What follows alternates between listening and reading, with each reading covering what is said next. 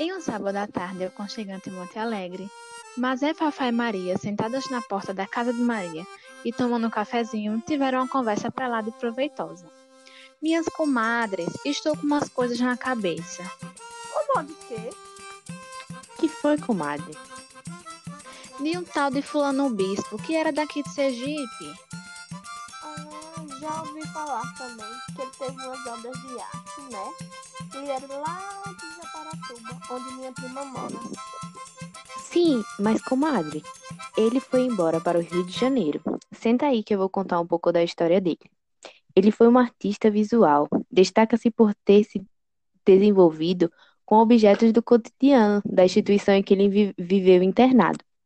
Uma produção em artes visuais reconhecida nacional e internacionalmente. Em 1925, ele trabalhou na Marinha Brasileira e na Companhia da Eletricidade Light. Após um delírio místico, apresentou-se a um monastério, em 1938, que o envia para o Hospital dos, dos Alienados, na Praia Vermelha. Diagnosticado como esquizofrênico paranoico, foi internado na colônia Juliano Moreira, no bairro Jacarapeba. Comadre, eu ouvi dizer que ele prepara com seus trabalhos uma espécie de inventário do mundo para o dia do juízo final. E nesse dia ele se apresentaria a Deus com um manto especial, enquanto representante dos homens e das coisas existentes. Dizem que o manto dele era bordado e trazia o nome das pessoas conhecidas para não se esquecer de interceder junto a Deus por elas. Sim, ele também fazia estandartes, fardões, faixas de mis, fichários, entre outros, nos quais borda desenhos, nomes de pessoas e lugares, além de frases referentes a notícias de jornal ou episódios bíblicos, reunindo-os em uma espécie de cartografia. A criação das peças para ele é uma tarefa imposta por vozes que diz ouvir. E vocês sabem, comadres, que ele ficou famoso quando um repórter chamado Samuel Weiner Filho publicou uma matéria em 1980 para o programa do Fantástico da TV Globo, que revela a produção de Bispo ao mostrar a situação da colônia Juliano Moreira.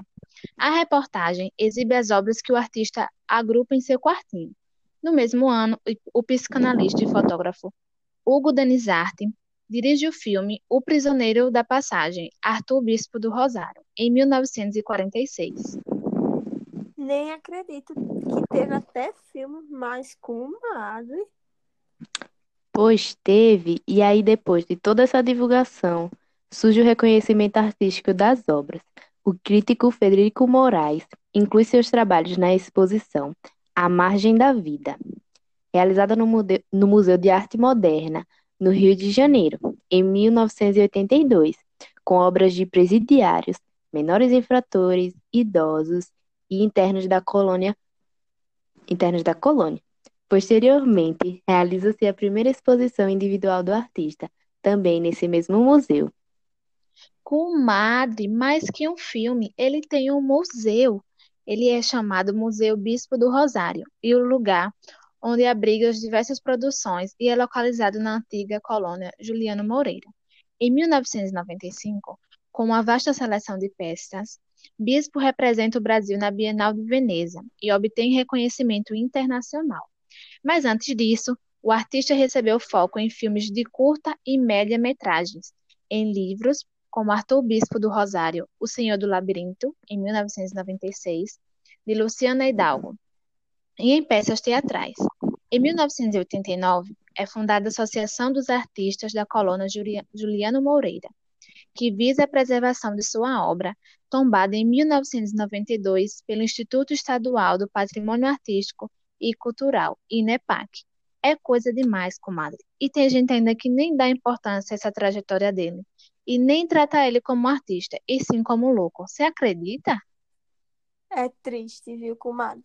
Um rapaz que viveu aqui tão pertinho da gente e muita gente ainda não faz nem ideia de quem seja.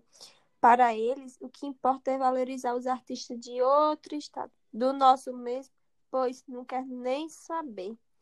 Além de ter se tornado uma das referências para gerações de artistas brasileiros, dos anos de 1980 e 1990, a obra de Bisco lega ao Brasil um fazer artístico de que retrata e ressignifica uma estética e temática particulares, os objetos e a experiência do mundo e da vida cotidiana.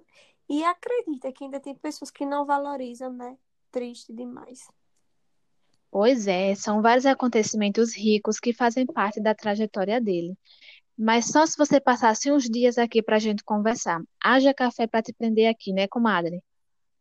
Pois é, minha filha. Ainda bem que você me conhece. A gente pensa que isso é história velha, né, comadres? Mas os anos passam e existem várias coisas sendo feitas com base nas obras dele.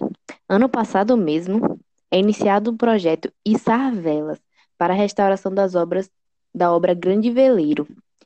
É montado um laboratório de conservação e restauração no MBRAC. É realizada a exposição Casa Carioca, no Museu de Arte do Rio, no Rio de Janeiro. É realizada a exposição O Bispo e a África, na Fábrica de Arte Marcos Amaro, em Itu, São Paulo. Vê se não é coisa. Ainda não consigo acreditar que ele seja tão desvalorizado aqui no nosso estado e tão pouco se conhece sobre ele. Quem sabe a gente possa compartilhar essa história por aí, né, né não? Ou se é, tomara que essa história dele possa rodar muito por aí. Foi muito bom conversar com vocês, mas agora eu vou indo. Até o próximo café, comadres. Até mais. Da próxima vez, se prepara um bolinho pra gente, Maria. Pode deixar, Fafá. Até a próxima.